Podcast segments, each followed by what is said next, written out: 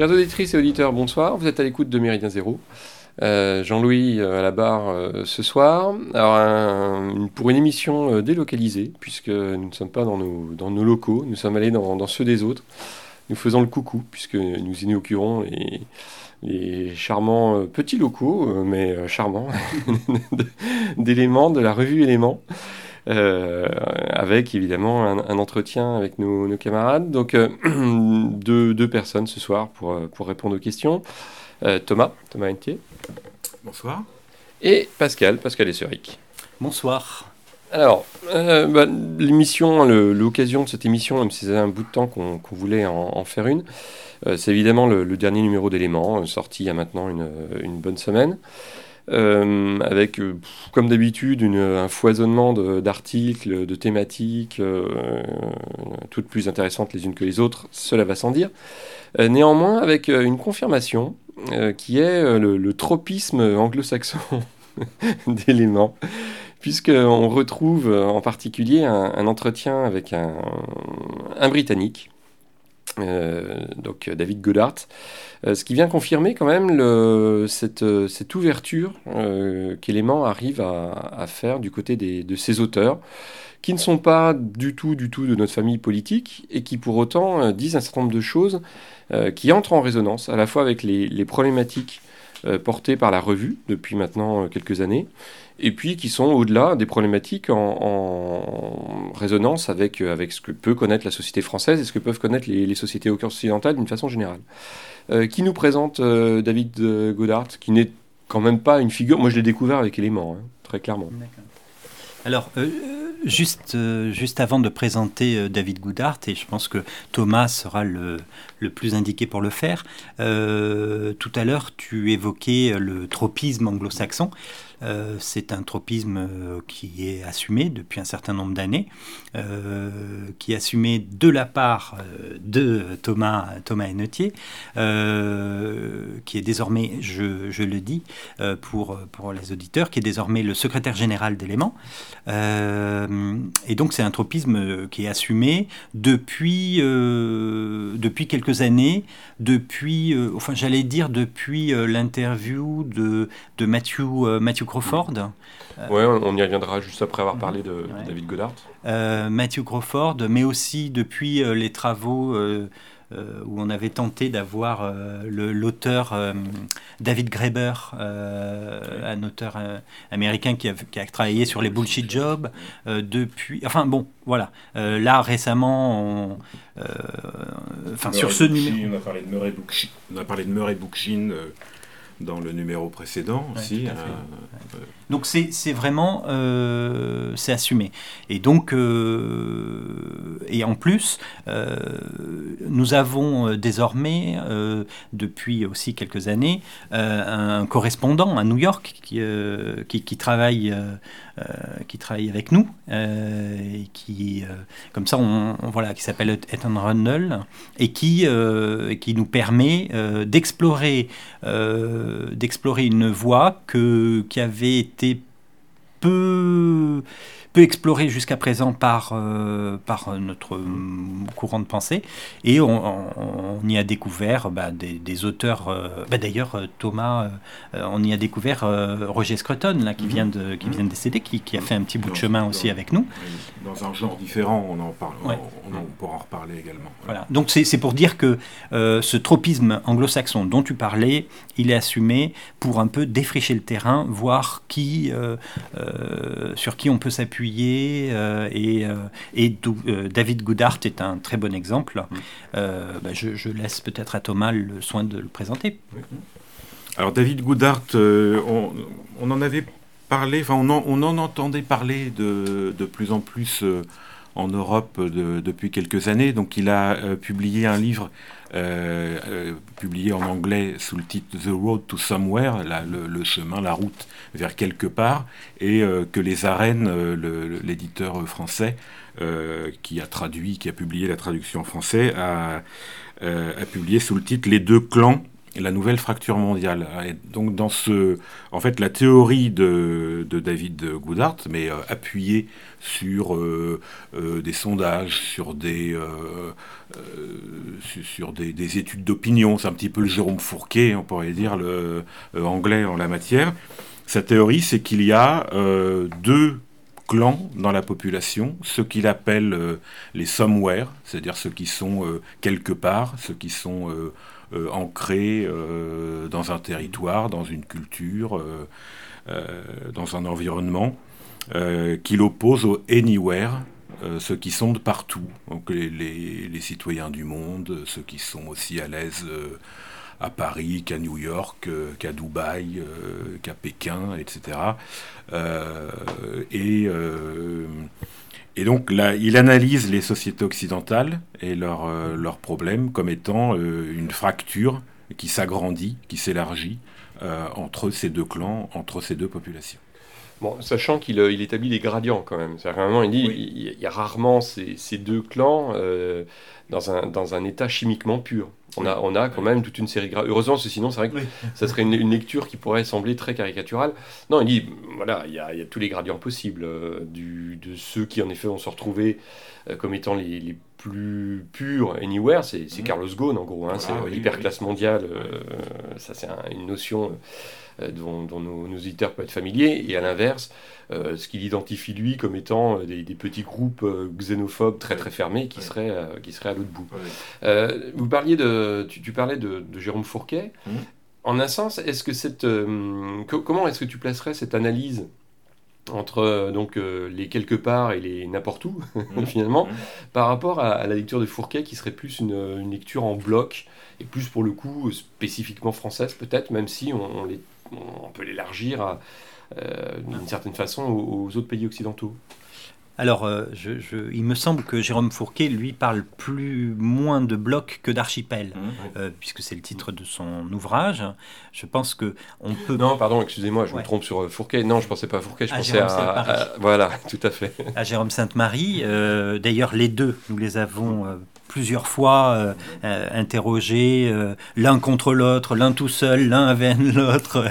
on les a mis un peu.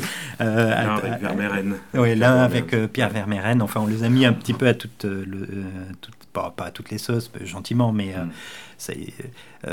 donc voilà, disons que Goudart serait plus sur une, une ligne disons que il y a on voit bien qu'il y a un ensemble euh, avec euh, effectivement Jérôme Sainte-Marie, avec les analyses de Christophe Gully. Euh, et, d'ailleurs, regarde, quand tu nous as posé la question, tu as dit ça pourrait sembler caricatural. C'est toujours d'ailleurs le reproche qu'on fait à Christophe Gully, à tous ces auteurs-là en réalité.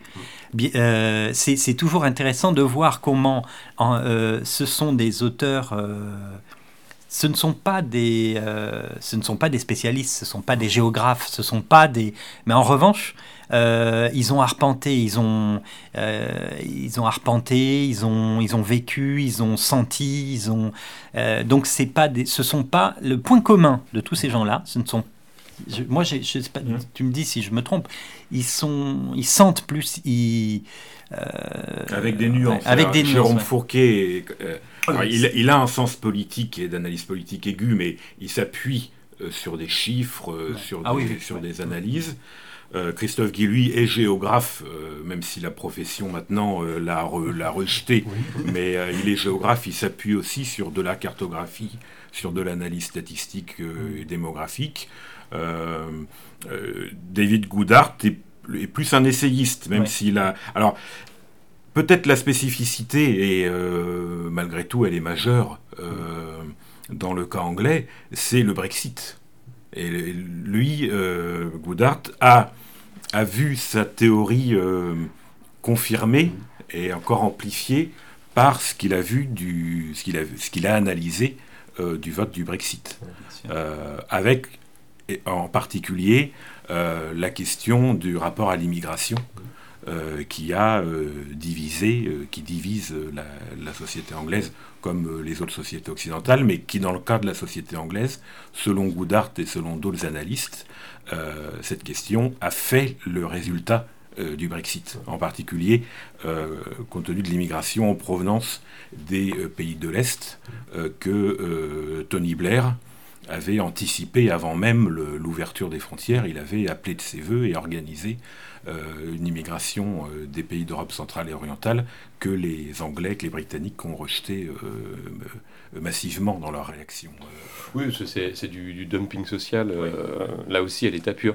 Alors moi j'ai fait le parallèle en, lisant l'interview que vous avez, que tu as menée, Thomas en particulier de, de, de. C'est vrai que ça m'a fait penser à... Hum, je me suis dit tiens c'est quand même très anglais parce que euh, pour des raisons professionnelles, ça m'a fait penser à un sociologue britannique des années 60 qui s'appelait euh, Basil Bernstein, euh, qui était plutôt un sociologue de l'éducation et qui déjà à l'époque, dans les années 60, alors travaillant sur, sur des milieux qui à l'époque n'étaient pas touchés d'ailleurs ou très peu par l'immigration. Hein.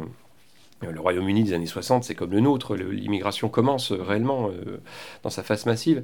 Et en fait, Bernstein analysait les, le comportement en fait, des élèves britanniques euh, en parlant de code. Et en fait, il avait identifié deux codes. Un code qui était un code ouvert et un autre qu'il avait appelé le code fermé. Mhm. Et en fait, il s'était aperçu que le code fermé était très largement euh, corrélé en fait à la, aux catégories populaires, euh, à la classe ouvrière britannique.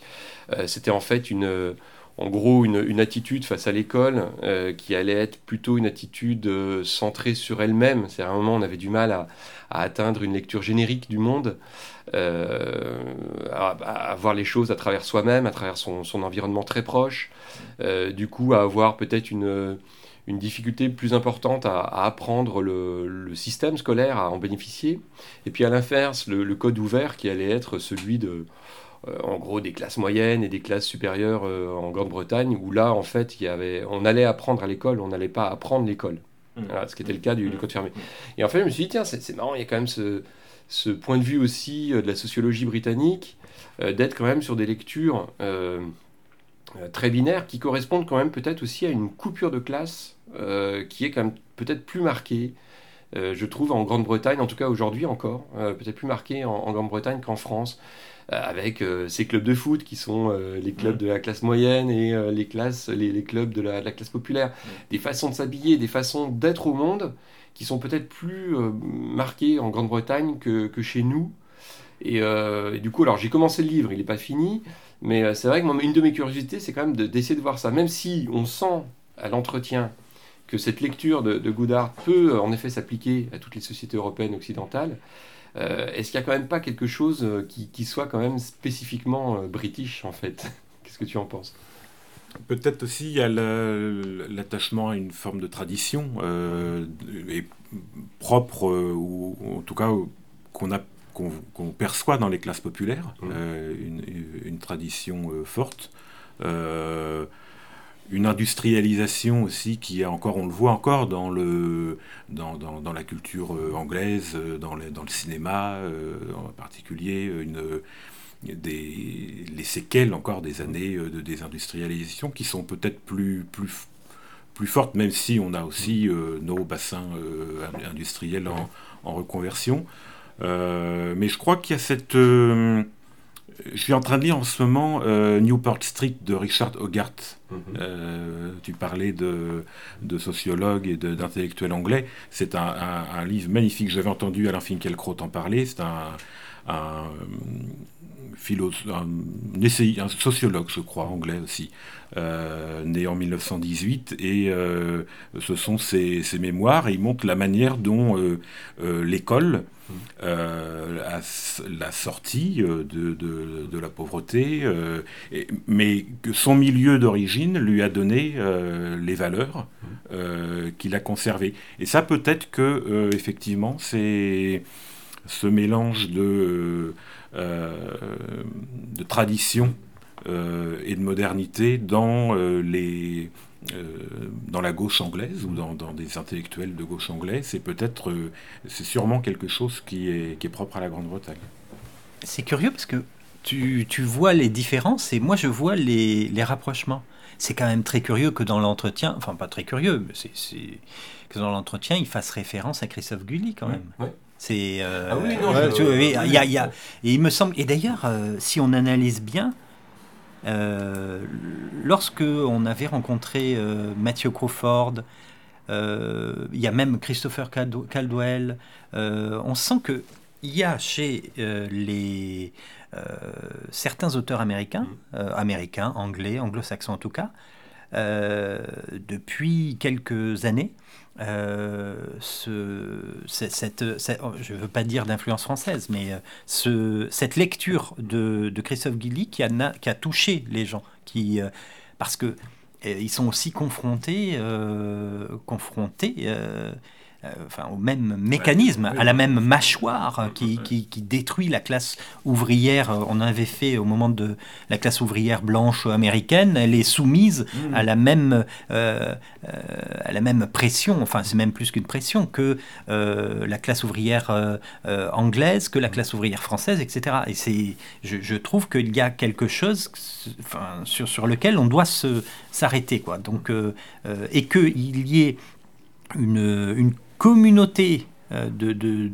d'auteurs de, euh, anglo-saxons qui réfléchissent, qui se mettent, qui font un pas de côté par rapport à la doxa libérale, qui font un pas de côté. Alors, un pas de côté euh, par rapport à cette, cette doxa, c'est plutôt intéressant. Alors, bien évidemment, ils sont pas, comment dire, ils sont, ils sont dans leur je veux dire, euh, c'est une vision du monde bien particulière. Donc, euh, euh, on voit quand même que c'est des auteurs qui sont quand même, qui restent encore, enfin, libéraux.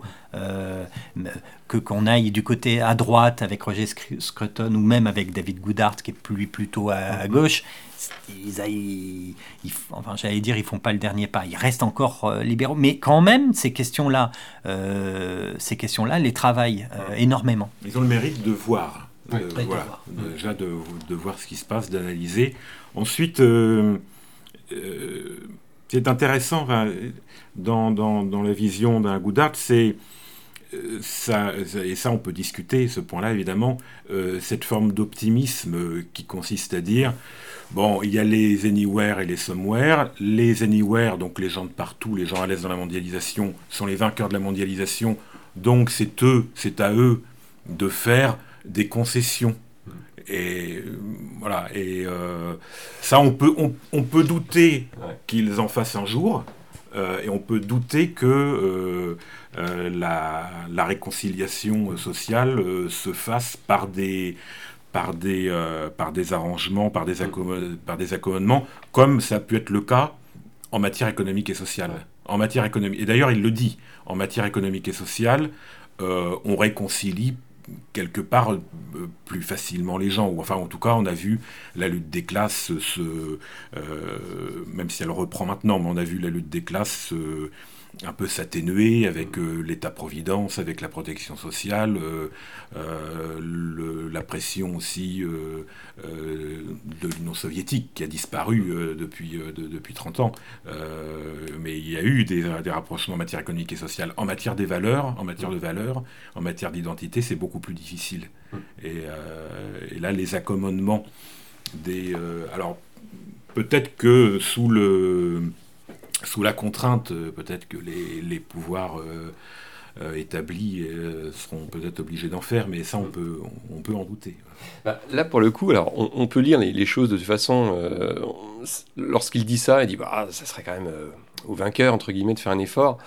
On pourrait le lire comme un petit peu de, l'angélisme. Moi, alors, pour le coup, je l'ai lu comme étant, en effet, une un particularisme britannique ah sur le fait qu'on a une société anglaise qui, qui peut exploser. on se souvient de, la grande grève des années 80, on se souvient de la poll tax, euh, où pareil, il y a eu quand même des explosions sociales euh, très fortes, avec des antagonismes euh, très marqué sur le plan social et, des luttes et des manifestations qui ont pu être violentes.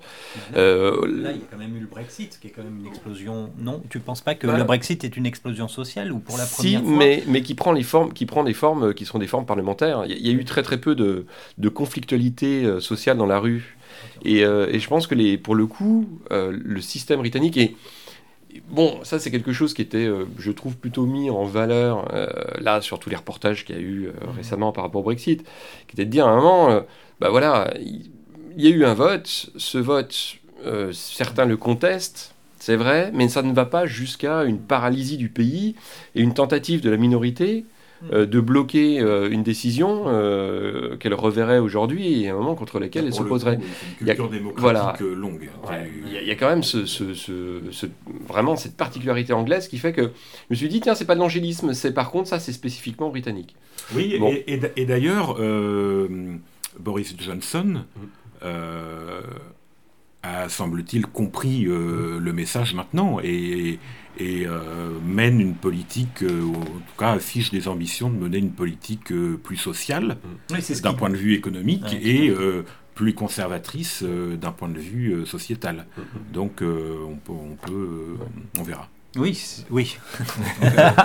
non, mais euh, David Goodhart, dans l'entretien d'ailleurs, euh, j'ai été très étonné qu'il euh, nous dise que le parti Tory n'a pas fait de. Contrairement à ce qu'on peut croire en France, et que moi je croyais, que le parti Tory n'a pas érigé Margaret Thatcher en euh, comment dire, en deus, euh, deus ex machina, de, en icône mm. politique, euh, et que le parti Tory aujourd'hui, et Boris Johnson l'a montré avec mm. la nationalisation du, train, du chemin de fer, avec quelques avec quelques premières, alors bien évidemment il faut être très prudent, mais avec quelques premières mesures qui sont la revalorisation du, du, du, salaire minimum, etc., qui, qui en fait peuvent étonner de la part de d'un parti, du parti de Margaret Thatcher quand même. Donc, mm. euh, euh, et où et une attention euh, nouvelle portée, portée aux gens du peuple quand même par un parti qui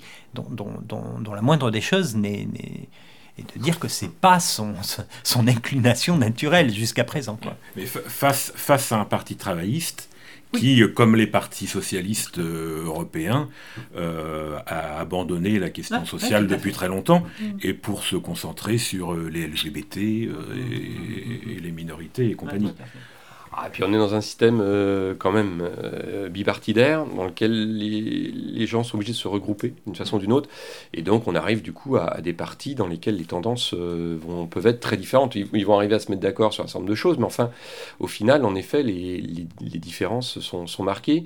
Et du coup, je ne connais pas assez la, vie politique britannique pour savoir, par exemple, si en effet un Boris Johnson serait exactement dans la, le courant euh, qui était incarné à l'époque par, euh, par Margaret Thatcher. Mais bon, je pense qu'à un moment, ça oblige quand même à des recoupements et donc à des, à des cohabitations dans un parti de, de gens qui, en effet, n'ont pas forcément la même lecture mmh. sociale, etc. Ce qui est sûr quand même, et c'est intéressant, c'est que ces auteurs qui, qui, qui acceptent d'intervenir dans Éléments, qui a priori ne sont pas des oies blanches, ils savent à qui euh, ils parlent, euh, ils savent que Élément est un magazine euh, qui, qui, aime le débat, mais qui en même temps a une ligne éditoriale qui n'est pas la leur, ils acceptent de parler, ils acceptent d'intervenir. Comment est-ce que tu, tu, analyses ça, Pascal? Ah bah c'est le grand plaisir de travailler avec des auteurs anglo-saxons c'est que lorsque on les contacte et qu'ils acceptent euh, et qu'ils ont un coup de fil de leur maison d'édition euh, pour dire ah mais vous savez pour les mettre en garde, euh, eh bien ils passent outre et c'est plutôt là c'est plutôt. Enfin ça nous dit beaucoup de euh, de l'état euh, de l'état du débat intellectuel euh, dans, en Angleterre et aux États-Unis, il faut le dire, par rapport à la France. C'est enfin moi j'ai toujours en exemple le Matthew Crawford, on en reviendra peut-être, mm. le, philosophe américain,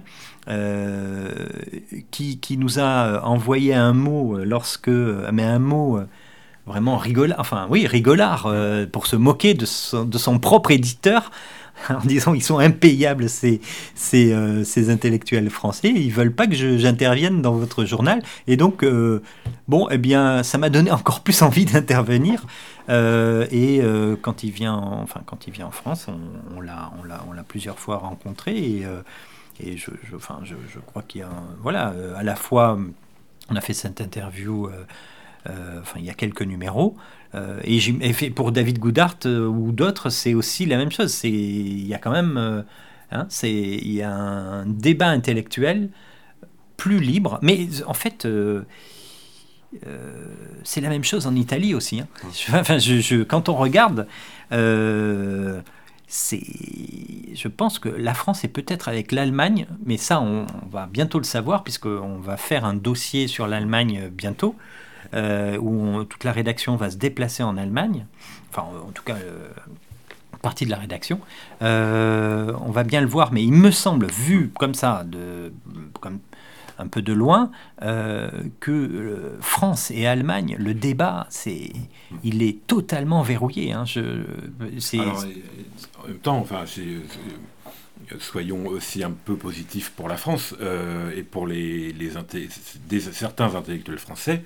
Euh, élément, euh, c'est beaucoup. Il y a une détente. Hein, ah donc on n'est pas uniquement focalisé chez les anglo-saxons. Et en, quelques années, le nombre d'intellectuels gauchers, Julliard, euh, Finkelkraut, euh, euh, celui sur le spécialiste de la démondialisation, Sapir. bon, voilà, on pourrait les multiplier. Fourquet, Vermeeren. On a aussi des, belles. Oui, oui, il y a eu des, rencontres en fait. Hein, Des rencontres, des rencontres intellectuelles. Je crois que et Jérôme Sainte-Marie et Jérôme Fourquet euh, ce n'est pas un hasard si euh, toute l'année dernière, euh, on a dû faire combien trois, enfin, trois ou quatre numéros avec eux. Donc. Ce sont des gens qui ont une conception, même s'ils ne sont pas eux-mêmes populistes et eux-mêmes ne souhaitent pas, d'ailleurs, enfin ils sont, sont, très discrets là-dessus, mais je ne suis pas sûr qu'ils souhaitent une victoire populiste. Mmh. mais ils, euh, ils sont pour un débat ouvert, y compris d'ailleurs peut-être même pour que les populistes ne passent pas. Enfin, euh, ce que ce que dit Goudart, il faut, euh, il faut faire des, il faut, il faut s'ouvrir, il faut s'ouvrir à l'autre, au débat, au, débat intellectuel. Goudart appelle à un populisme décent quand même. Oui. Et puis surtout, c'est que sous la plume d'un auteur d'un auteur plutôt classé centre-gauche. Euh, enfin, il a des propos sur. Bon, on peut penser ce qu'on veut du Rassemblement national, d'accord, mais enfin, euh, il faut imaginer euh, un auteur de centre-gauche en France dire Je considère que la grande majorité des partis populistes, y compris le Rassemblement national, me semble tout à fait convenable dans le débat, etc. il me semble ne pas avoir entendu ça. Euh, dans le débat français euh, de la part de euh, d'un de, de, ces. Si, de la part de Bernard Tapie récemment. Grand auteur. À l'intellectuel. Est-ce que c'est pas lié en un sens Alors, à deux, moi j'y verrais deux choses. D'une part, le fait que finalement le statut des intellectuels dans le monde anglo-saxon n'a jamais été celui euh, quand même qu'on peut trouver dans, les pays de culture catholique. Hein. C'est cette idée, euh, alors c'est pas moi hein, euh, qui réfléchis à ça, euh, et je ne sais plus sous quelle plume je l'avais lu, mais ça me semblait assez pertinent, cette idée qu'en fait dans ces sociétés héritées du protestantisme, où finalement le, clergé avait perdu sa, son statut de, en gros, de, de ceux qui savent, qui savent. du coup, ben, les intellectuels britanniques, les anglo-saxons, même des gens qui pour nous, ont, des figures euh, importantes parce qu'ils sont connus. On peut penser à Chomsky ou à d'autres.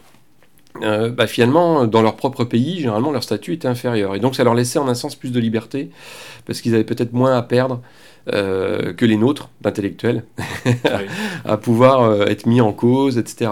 Et peut-être que justement en France, eh bien, on est en train d'évoluer tout doucement vers ça, vers le fait que les intellectuels, parce qu'il y en a peut-être plus euh, qui sont considérés comme des monstres sacrés, comme ça pouvait être le cas dans les années 60, euh, ils ont un peu perdu quand même, euh, finalement, à l'image des autres institutions, hein, des profs, des médecins, des, bon, ils ont perdu en quelque sorte un peu leur statut, et au final, peut-être qu'à terme, en effet, on va avoir aussi plus de liberté en France. Les intellectuels français vont peut-être avoir plus de liberté parce qu'ils auront moins à perdre là aussi dans leur statut social. Euh, peut-être à, prendre un petit peu plus de liberté avec les, codes, les, mm. camps, euh, etc. les, camps.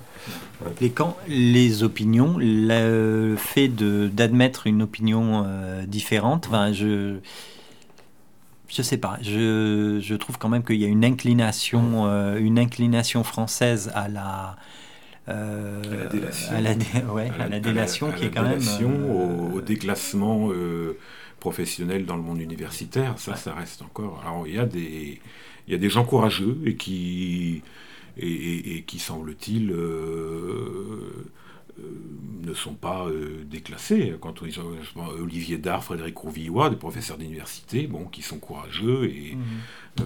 qui doivent vivre peut-être parfois des, des, choses difficiles, mais enfin qui qui assume. Il y a des Donc, euh, il, y a des, il y a de bons exemples. Christophe Guy, lui, on en parlait aussi. Je crois qu'il a, oui, mais il, a, il l'a payé. Hein, euh, Et il y a des poissons volants, mais ça constitue pas la majorité du genre. c'est ça. Bon, ah, ceci dit, des, des, gens comme Olivier Dard ont atteint une sorte de, de masse critique, on va dire, en termes de statut universitaire, qui fait quand même qu'ils sont moins, euh, moins attaquables.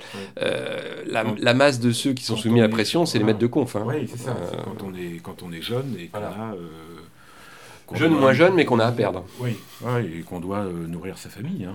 C'est aussi euh, pas plus compliqué euh, que ça. Hein. Oui, tout à fait.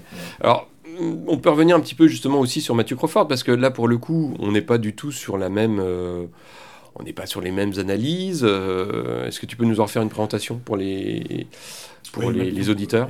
Mathieu Crawford, oui, le, le, propos, alors c'est un philosophe le propos est moins euh, directement politique, au sens, il euh, n'y a pas d'analyse électorale ou, euh, sociologique.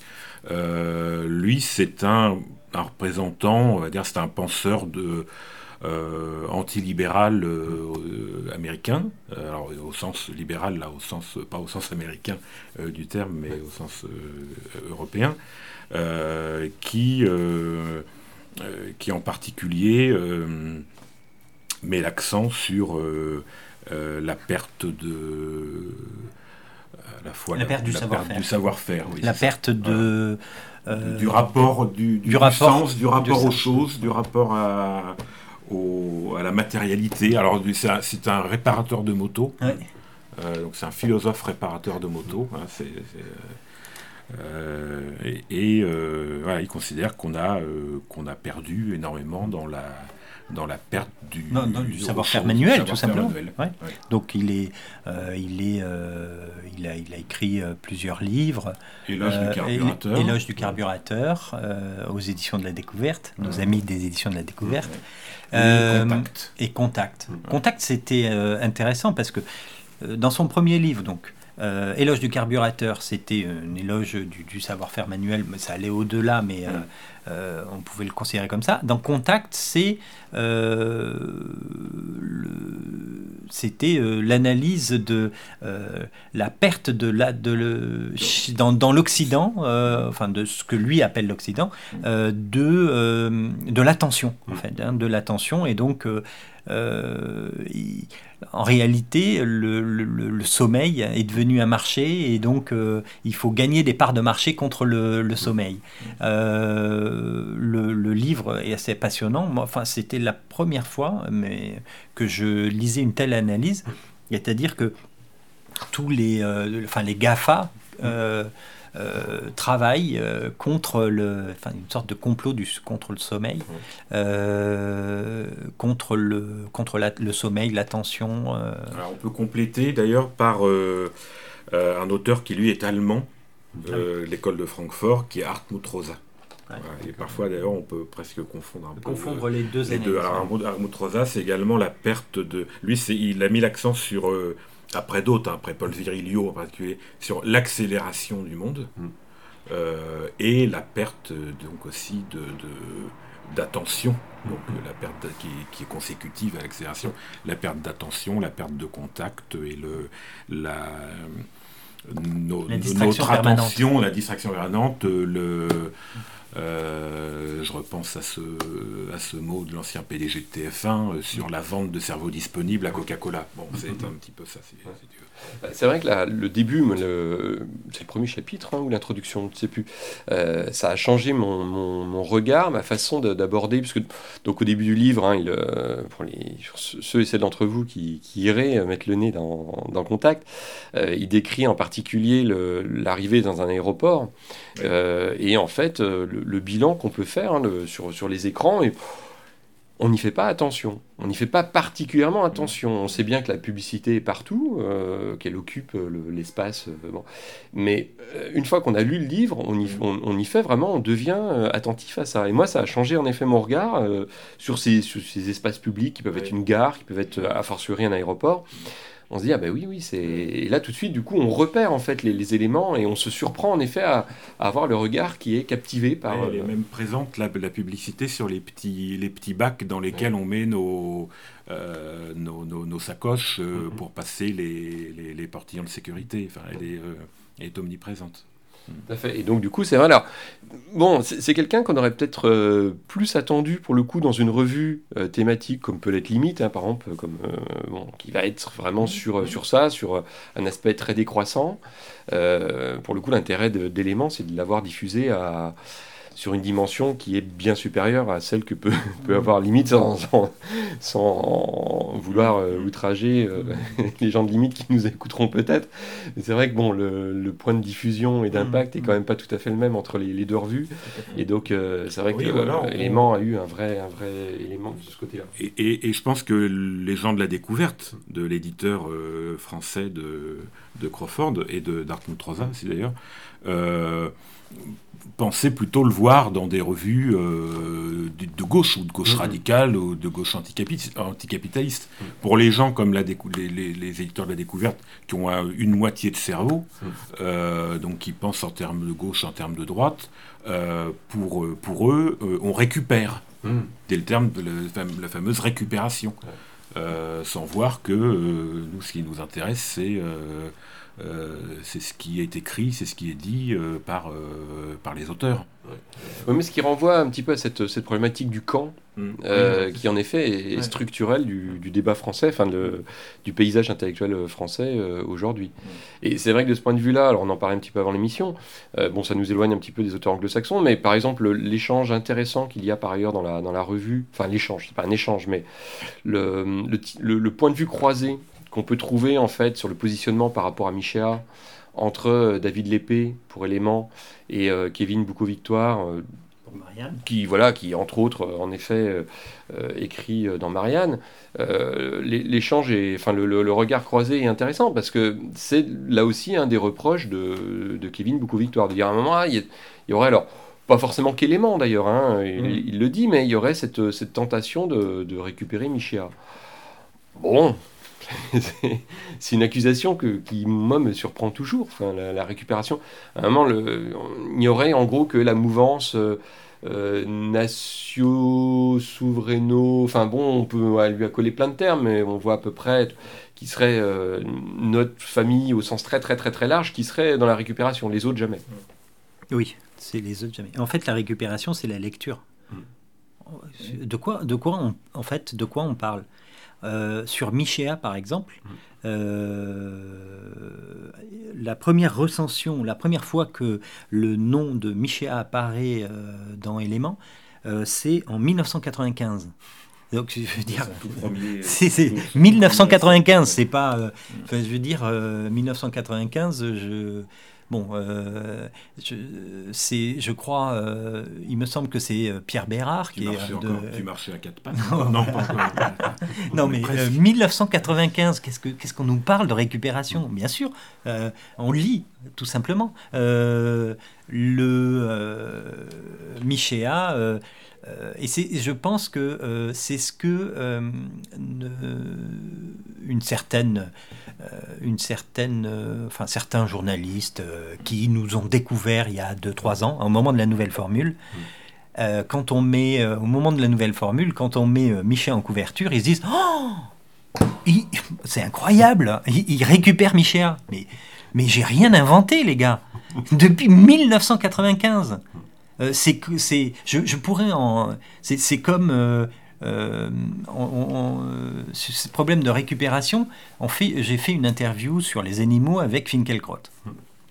Oh, élément interview Finkelkraut. Mais les gars, là pareil. le premier article de d'Alain de Benoît, Alain de Benoît, oui, qui parlait en bien d'un bouquin de Finkelkraut, c'est les années 80. Là encore, je, n'ai rien. Enfin, je veux dire, la plupart du temps, quand on, on, fait pas des, euh, quand on, va interroger euh, des auteurs, 99% euh, du temps, on, les a, on les a déjà triturés nous-mêmes avant, mmh. c'est-à-dire triturés, mmh. lus, décortiqués quand on va voir Jacques Julliard, Jacques Julliard, j'invente, enfin, on n'invente rien dans Éléments. Ça fait 25 ans qu'il qu'il qui, avec le, avec enfin on travaille avec lui quoi donc il y a eu des auteurs qui ont, qui ont, qui ont, qui ont travaillé de, dans sa revue 1900, euh, euh, les ex-cahiers euh, Sorel. Enfin bon, je, c'est pour ça que j'ai souvent cette, ce, terme de récupération me fait sourire. Et ça me fait encore plus sourire quand sur le, le, livre de Kevin Nabucco Victoire, que d'autre part j'apprécie, voilà son éditeur, qui son éditeur ne trouve rien de mieux que de euh, que de mettre en couverture euh, euh Michéa, c'est bien. Euh, mais d'effacer une, de ses photos les plus une des photos de ses plus des, plus connues où il a où il a un t-shirt avec marqué le marteau, et la faucille, un, un peu bête d'ailleurs. et dans, dans, la couverture du livre, ils effacent, hmm. ils, ils effacent ce comment s'appelle le, le, logo, le logo, enfin le logo de euh, du marteau et de la faucille. Bon, c'est quand même se faire donner des leçons de, de, récupération. Euh, hmm. euh, c'est quand même un peu fort de café. Quoi, Mais ce, ce, terme de récupération, il, est, il, symbolise la, la, défaite de la pensée tu parlais de Finkielkraut, là c'est le euh, des gens qui mm, sont des gens qui ne voient que le contenant. Mm. Donc là d'ailleurs euh, David Lépée David Lépée prend le l'exemple dans, dans, cette dans, dans, cet article de Charles Robin qui euh, qui a écrit La gauche du capital aux éditions Crisis, et qui a écrit également dans un collectif édité aux éditions de l'Échappée il écrit euh, la même chose, hein, enfin, les mêmes, euh, bon. Alors, selon le, selon le contenant, on critique ou on loue? Euh, donc c'est vraiment cette, cette, cette, bêtise. Bah, d'ailleurs, Charles Robin, bon, on l'avait reçu il y a maintenant, pouf, bah, quand le livre était sorti. on, y était ensemble. Oui, tout à fait. Tout à fait. Et, il nous avait raconté bah, justement toutes les, tous les, les péripéties. toutes les péripéties de la, parution de, de son, son, article sur, sur Michéa dans le, dans le livre de, l'échappée. bon, voilà, il y a eu oui, ça s'est conclu par voilà, Il y a eu ensuite la queue de la comète. Mais ce qui est marrant, c'est qu'en effet, ça soit plutôt l'accusation de récupérer. Parce que récupérer, ça serait supposer que les, gens puissent euh, être tellement mineurs du point de vue intellectuel qu'ils ne, ils ne verraient que du feu. Ils ne seraient pas capables de distinguer finalement les, les auteurs, euh, leurs lignes politiques, et puis à un moment le fait qu'une revue qui peut avoir un avis différent, incroyable, euh, donne la parole à ces auteurs-là. c'est vraiment prendre quand même les, les gens pour des imbéciles, au sens propre. Enfin, c'est bon. Parce que, à limite, une des, une des critiques, pas, enfin critiques, on pourrait s'attendre peut-être plus à euh, un argument qui serait de dire Ah, mais euh, c'est confusionniste. Admettons, pourquoi mmh, pas. Mmh. Euh, après tout, c'est des gens qu'on est en effet. C'est d'ailleurs un argument qui, quelquefois, nous est opposé. on entretiendrait la confusion, En, mélangeant des lignes différentes. C'est ce que, ce que dit droite, droite, gauche. Mais étant donné que là aussi, je, Alain de euh, Alain de Benoît Le Grèce, euh, vers un éclatement du clivage droite-gauche. Mm. Je crois qu'il y a un, c'est pas je crois, j'en suis sûr, il y a un colloque, euh, un colloque du Grèce dans les années, fin des années 80, sur ce thème-là. Donc, enfin, je veux dire, on n'a pas, attendu Macron, quoi. Et puis on n'a pas attendu la nouvelle formule pour le pour pour porter ça. Ça, ça fait euh, voilà bien 25 euh, ans, 30 ans que, euh, souvent dans le désert, de Benoît suit cette, cette, explore cette, cette ligne-là. donc. Puis je sais pas, c'est quand même, enfin, on en revient quand même à une chose. Généralement, quand vous recevez ces auteurs-là, hein, c'est l'interview du numéro. Mhm. bah, vous avez des questions, ces questions, ces auteurs-là sont tout à fait en liberté d'y répondre dans le sens qu'ils le veulent. Ils n'ont pas de baïonne. Je ne crois pas, tu n'as pas ton grand couteau entre les dents euh, sur toi pour un moment dire il faut répondre ça. Donc à un moment, ces personnes, elles sont là de leur plein gré. Elles répondent au, regard de ce qu'elles pensent. c'est vrai que moi, l'argument de la récupération me, laisse toujours vraiment perplexe. je, bon, bien sûr. c'est ce que je disais. En fait, en réalité, me semble-t-il, tu sais, sur le contenant et le contenu, je, mm. je crains que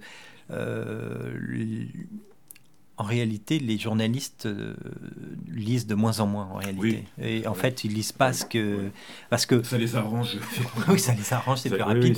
Mais ce sont, des, sont des gens qui font des listes. Mais ils font des listes de, de, périodiques qu'il faut qu'il faut pas lire, de gens qu'il faut pas lire. Euh, c'est pour ça qu'ils raisonnent de, de, cette manière-là. Mais s'ils lisaient, tout est écrit. Enfin, ce que dire, s'il lisait, il ferait des découvertes incroyables. non, mais je, dis, il, ferait, des découvertes. Euh, Jacques Julliard, ça fait 40 ans qu'il discute avec la Nouvelle Droite. Hein. Je, il ferait, donc, euh, c'est. C'est comme Serge Latouche. C'est Serge Latouche, ça m'a toujours. Euh, et récemment encore, on a publié une interview avec Serge Latouche. Et là aussi, pareil, ça, ça reprend de plus belle. Comment Serge Latouche peut-il. Est-ce qu'il connaît pas Non, non. Euh, mais en réalité, Serge Latouche, ça fait combien de temps ça fait Enfin, euh, il a collaboré, euh, il a donné des interviews et collaboré avec Crisis. Il a. C'est de la paresse. Ouais, c'est de la paresse. Et je, je, il y a quelque chose. Et, ou alors, et même, mm. Il, le problème, c'est que souvent, les gens qui nous, qui nous attaquent lisent pas éléments en réalité. Mm. Ben Parce qu'ils verraient que euh, c'est pour ça que j'ai fait une, une, rubrique, laquelle je tiens beaucoup. C'est C'était dans Éléments. Je reprends des vieux articles d'Éléments, euh, je les recoupe un peu pour que ça rentre, euh, et, et je, les, je les publie. C'est pour. c'est un rappel. C'est pour dire que et Eric Romer euh, a donné des grands interviews dans Éléments. Ou, euh, enfin bon, qu'il y a, euh, voilà, qu'Anthony Burgess, que en réalité, Éléments n'est pas né il y a trois ans. Voilà, c'est une histoire. Qui, qui, qui, qui, désormais, enfin, voilà. Oui, non, tout à fait. juste une question par rapport du coup à ces, ces, entretiens, surtout à un moment lorsque ce sont des, soit des figures donc euh, relativement importantes ou voire carrément importantes du, paysage français, soit en effet des auteurs que vous faites découvrir. Euh, est-ce que le risque, en un sens, hein, c'est une, mhm. vraie question, est-ce que c'est pas que cet entretien finalement éclipse ce qui généralement constitue quand même le dossier du numéro? Là, par exemple, on a un dossier sur le transhumanisme, euh, qui est très intéressant, mhm. avec euh, des, points de vue, voilà, entre autres, tout à fait, et qu'entre autres Baptiste Rapin, qu'on avait reçu là aussi il, y a, quelques temps, euh, et dont l'interview dans, dans, la revue est, vraiment intéressante avec, avec Marie-David. Est-ce qu'en fait, finalement, ces entretiens de début de numéro, est-ce qu'ils ne viennent pas en un sens écraser en quelque sorte la portée du dossier? Alors là, je, parle plus pour le coup sur le plan éditorial que. oui, mais en réalité, il y a plusieurs niveaux de lecture euh, pour éléments. C'est-à-dire que euh, il y a un, premier niveau de lecture euh, sur ce qui, cet, entretien qui, qui, qui est accrocheur, qui, qui est le plus grand public possible, ou en tout cas sur des thématiques grand public, pas la personne, parce que David Goudart va pas devenir. Euh, on le reconnaît pas dans la rue, hein. mais sur les thématiques qui sont même pas à l'ombre. sur des thématiques en tout cas qui travaillent les gens et qui travaillent le, euh, le monde journalistique, politique, etc. Et puis nous sommes bimestriels. Euh, le numéro dure. Euh, le numéro dure. Et, euh, il faut du temps pour le lire. Il faut du temps pour le lire. Et puis, et donc, oui, l'entretien de Baptiste Rapin et de Marie-David. Moi, j'aime beaucoup Marie-David qui, qui, qui, donc, travaille sur l'intelligence artificielle.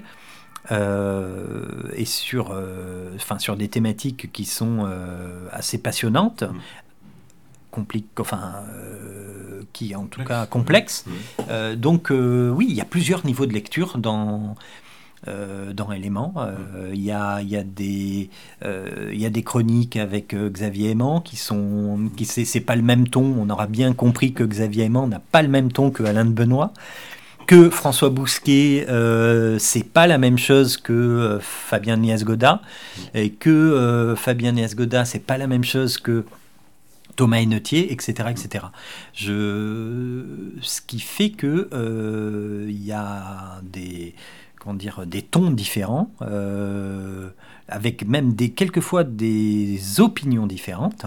il me semble qu'il y a une vision du monde commune, que qu'il y ait des opinions différentes dans Éléments, euh, c'est, ça a toujours été le cas. Euh, euh, Jean-Claude Vallas s'écharpant avec Jean Mabir, qui s'écharpait avec Michel Marmin sur la question du régionalisme ou de la, comment dire, du jacobinisme, c'est voilà, ça fait les belles heures d'éléments dans les années 70. Donc ça, c'est pas très, enfin ça, c'est, c'est normal, c'est du débat, c'est très bien. Et c'est sain, oui, c'est sain parce que euh, euh, il peut y avoir des, enfin voilà, on peut s'en nourrir. Euh, mais en revanche, tous avaient une vision du monde commune. et c'est ce qui est le plus important à mes yeux. Voilà. Oui, non, non, mais là-dessus, il n'y a, aucun, a aucun souci. Euh, pour revenir sur les, les pour le coup sur les anglo-saxons, hein, alors, vous ne l'avez pas encore accroché, mais peut-être qu'un jour vous, l'accrocherez. Euh, il y a donc un, encart. Vous faites un encart et du coup une interview. À, défaut de l'avoir sous la main, euh, vous interviewez des, des, personnes qui en parlent bien. C'est David Reich. Est-ce que tu peux, tu peux nous en faire une, une petite présentation, Thomas? Bah, il est tu peux même nous en faire une belle présentation parce qu'on a voulu l'avoir. oui, on a voulu l'avoir. Bon, il a, il a répondu très gentiment euh, et qu'il était, euh, qu'il était très occupé.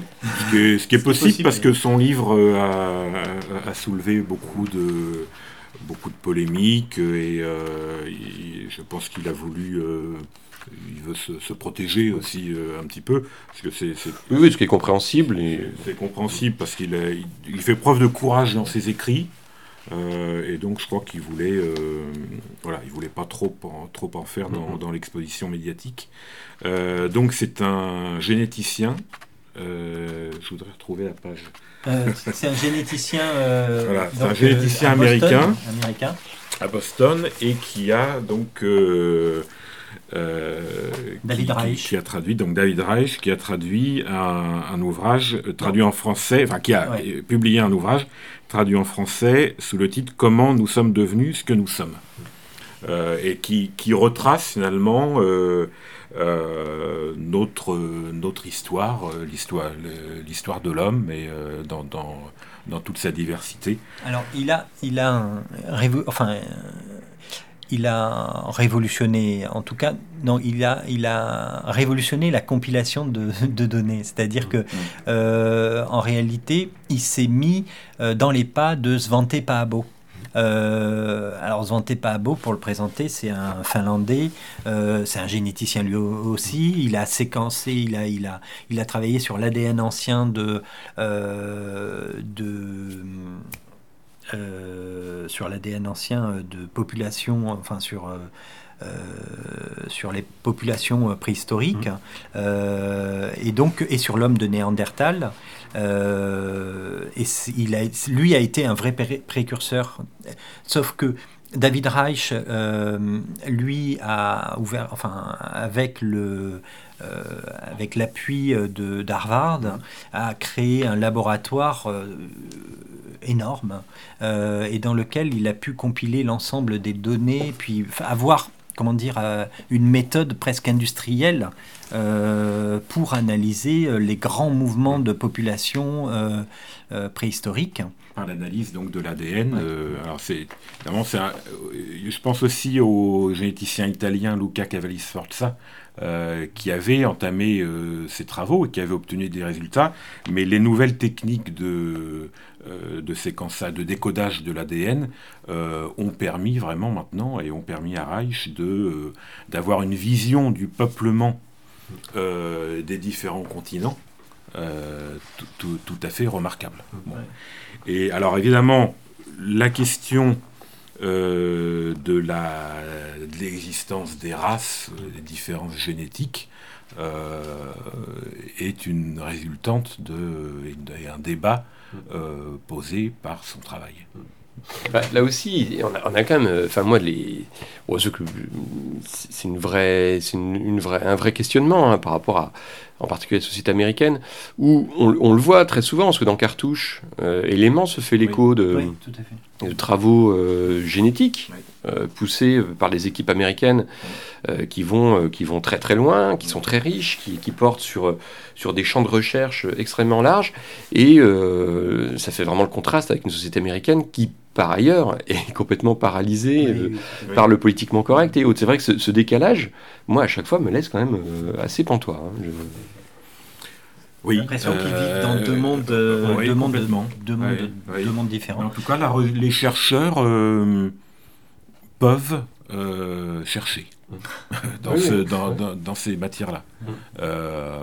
et là, le, donc, nos, deux collaborateurs euh, Patrick Boutz et Jean-Michel Vivien euh, parleraient mieux que nous de la, du, retard français en la matière. Alors, euh, les, ce sont les, auteurs de. Ce sont les En fait, on a demandé aux auteurs du Nouvelle École sur la paléogénétique des Indo-Européens de lire l'ouvrage de David Reich et de répondre à un certain nombre de questions euh, d'affirmation par vrai ou faux en réalité pour essayer parce que c'est un livre un peu complexe. Donc euh, pour euh, essayer pour faire œuvre de pédagogie on a, on a sélectionné une dizaine d'affirmations et on leur demande si c'est vrai ou si c'est faux, etc. Et c'est plus, enfin, je, je, trouve que c'est plutôt réussi parce que sur une matière qui est, qui est très complexe en réalité. Hein. Euh, euh, faire euh, avouer à deux scientifiques à de s'engager sur un vrai ou un faux, c'est très compliqué. J'avais déjà d'ailleurs fait un entretien avec ces deux auteurs suite aux Nouvelles Écoles, là aussi pour vulgariser, euh, démocratiser euh, l'accès aux études indo-européennes. Et là, ce qui ressort finalement de, l'interview euh, de Patrick Boutz et de Jean-Michel Vivien sur le livre de David Reich, c'est que les, les travaux de Reich confirment, mmh. confirment nos enfin, les analyses de, de Boutz et Vivien. sur les Indo-Européens, sur, toute la... Enfin, voilà, exactement. Sur les, les, liens avec l'Inde, enfin, il y a, beaucoup de choses intéressantes. Ah, il, y a, une chose que je voudrais ajouter, c'est que euh, sur, le, sur les races, hmm. euh, en fait, euh, il y a bien sûr le niveau idéologique, et ça, aucun problème, tout à fait vrai. Mais il y a aussi un deuxième niveau scientifique, hmm. c'est que le, les, les, les, biologistes ont perdu contre les généticiens. Hmm. Euh, c'est-à-dire qu'il y a 30 ans, euh, il était acté que les races n'existaient pas. Mm. Pourquoi n'existaient-elles pas? Parce que, alors je vais, c'est vraiment, je caricature, mais le, le, le, le, papier est assez intéressant pour ça. Pourquoi elles n'existaient pas? Parce que en réalité, euh, les biologistes qui travaillaient sur le sang avaient la prédominance en mm. fait intellectuelle. Là, renversement, on est, c'est voilà, en renversement, c'est euh, les généticiens qui prennent le, dessus. Euh, et donc, euh, on recommence à parler de la notion de race. Mm. Que David Reich soit juif, qu'il travaille à Boston, etc. Peu importe, le plus important, c'est que il est généticien. Et mm. on a le même phénomène avec. c'est pour ça que c'est intéressant l'histoire des sciences et la philosophie des sciences, c'est qu'on a le même phénomène avec les Indo-Européens, entre la bataille entre les, euh, les linguistes et les archéologues. C'est incroyable. Hum. Et euh, suivant, suivant les années, suivant si euh, il y en a deux moules, l'archéologue caricatural, voilà, c'est on, on, voit qu'il y a des batailles qui sont des batailles idéologiques. En fait, instrumentalisées, mais il y a aussi des, batailles disciplinaires. Et les batailles disciplinaires sont instrumentalisées par les politiques. C'est ça qui, qui, est quand même très important de, de, de s'appelle de décortiquer oui, oui, oui. et d'arriver à mettre à distance tout parce à fait. que euh, on peut très bien il peut très bien y avoir un archéologue euh, euh, disons de nos idées mmh. qui voilà qui c'est très intéressant de voir comment s'articule tout ça mmh. Il est vrai que depuis 40 ans, 50 ans, éléments, la nouvelle école, etc., on a pris position pour les linguistes, par exemple. Donc c'est c'est intéressant. Oui, non, puis on est sur un, on est sur un vrai, une vraie guerre de tranchées. Parce que là, je Surtout que là, on prend position pour les linguistes et les généticiens viennent à notre secours. C'est bon, si on veut voir ça d'un point de vue euh, un peu euh, amusant, enfin voilà, sur, euh, sur la carte d'une bataille idéologique, c'est ce qui vient. C'est pour ça que le numéro de Nouvelle École sur les, la paléogénétique des Indo-Européens est si est, est, capital. Parce qu'il est compliqué à lire. Il est, mais quand on arrive à décrypter ça, les généticiens au secours des... Euh, voilà, ça devient... Et on l'a vu dans des débats où Demoule a complètement été... Euh, euh, a été... enfin, je veux dire, il a, été ridiculisé, non pas par des, des gens qui, qui, étaient des linguistes, parce que là on serait retombé dans un truc, ça fait 40 ans qu'ils se battent, donc mm-hmm. tout le monde sait, mais où l'apport de la génétique vient totalement euh, comment dire, enfoncer un coin dans toute son argumentation qui s'effrite et qui tombe euh, lamentablement. Après, euh, toutes les disciplines scientifiques ne sont pas à égalité sur leur, leur possibilité de, vulgarisation au sens, au sens positif du terme. Hein. C'est vraiment sur le fait d'atteindre le grand public. parce que la génétique est le début de l'article, pour le coup, le début de ton entretien avec, avec les, deux chercheurs, Thomas et, et pour le coup intéressant parce que eux, euh, sur un temps euh, très court, bah, ils essaient d'expliquer à un moment quels sont leurs, euh, points d'appui, en gros, quels sont leurs, points d'accroche. bon. Et même si à un moment ils, prennent le, le, temps, ils font l'effort d'une vraie simplification ou vulgarisation, euh, il est évident qu'en fait, euh, l'approche euh, génétique restera quand même toujours, pour le grand public, hein, même éclairée, restera quand même toujours plus ardue ah que, ouais, plus ardue que l'approche archéologique. Et, un, un, demoule peut occuper l'espace, l'espace des, des, gondoles en librairie, en effet, avec des petits ouvrages, des petites choses, parce que finalement, l'archéologie est d'une approche qui, en un sens, est plus simple. Parce que plus matériel.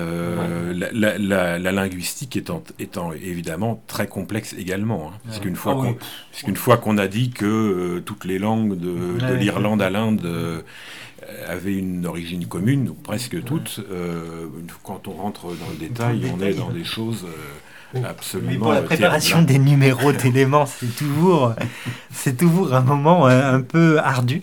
non, c'est vrai. J'invite nos auditeurs à aller regarder l'émission d'Alain de Benoît sur TV Liberté, Les idées à l'endroit, qui était consacré à la linguistique indo-européenne. Juste un petit mot euh, justement au niveau euh, autres médias. Donc euh, élément maintenant c'est c'est à la fois bon une émission sur Radio Courtoisie et surtout une émission sur sur Télé Liberté. Pourquoi surtout? Non mais. Ah oui, parce que eh, vous avez en face de vous euh, la personne qui s'occupe de, de l'émission sur Radio Courtoisie. Non, mon surtout était plus dans la, dans la nouveauté, on va dire, du support. Ah. Parce que euh, l'émission sur Radio Courtoisie existe quand même depuis maintenant quelques années.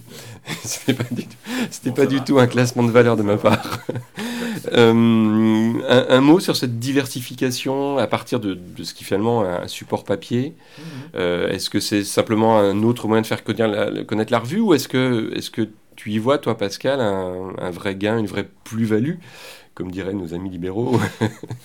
Alors voilà, moi, je, étant donné que je ne suis pas libéral, je vais parler en termes de structure. Euh, il y a une petite dizaine d'années, lorsque je suis venu pour la première fois à Méridien Zéro, euh, j'avais, il faudrait retrouver l'émission, mais j'avais un peu exposé euh, ce que je vers quelle direction euh, on allait aller, c'est-à-dire euh, renforcer, nos structures, l'en créer, les pérenniser. et donc, oui, élément, après, il y a, l'émission de de Thomas. Il y a les émissions, tu l'as dit, sur TV Liberté. Il y en a deux. Mmh. Euh, euh, mais il y a aussi, euh, parce que tout ça, c'est la même, la même chose. Il y a aussi l'émission Les idées en droit d'Alain Benoît sur Télé Liberté. mais il y a aussi tout ce qu'on peut faire sur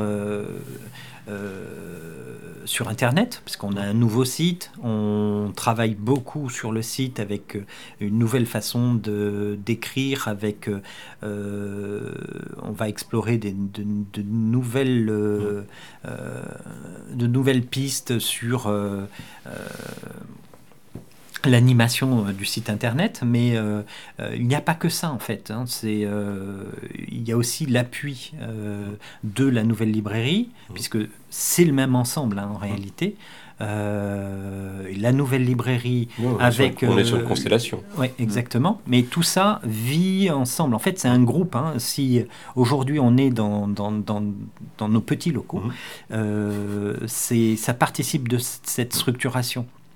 Donc il y a la nouvelle librairie, il y a les éditions de la nouvelle librairie, il y a les éditions Crisis, où on va bien différencier les deux. Crisis, on va, travailler sur euh, des ouvrages euh, scientifiques, universitaires, à destination d'un public universitaire.